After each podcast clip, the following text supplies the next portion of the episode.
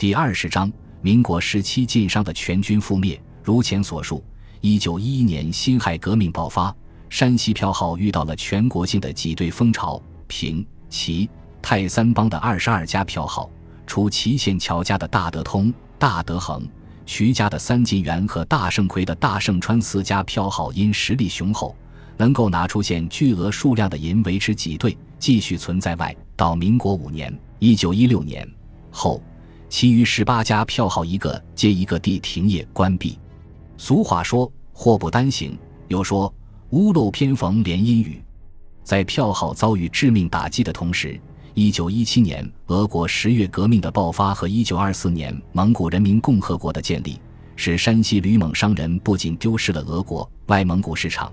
而且蒙受了巨大经济损失，巨额的债务无法收回，手里的俄钞又大量贬值，茶叶之路。皮毛之路、粮食之路、驼马之路，这些昔日开拓的条条商路无以为继。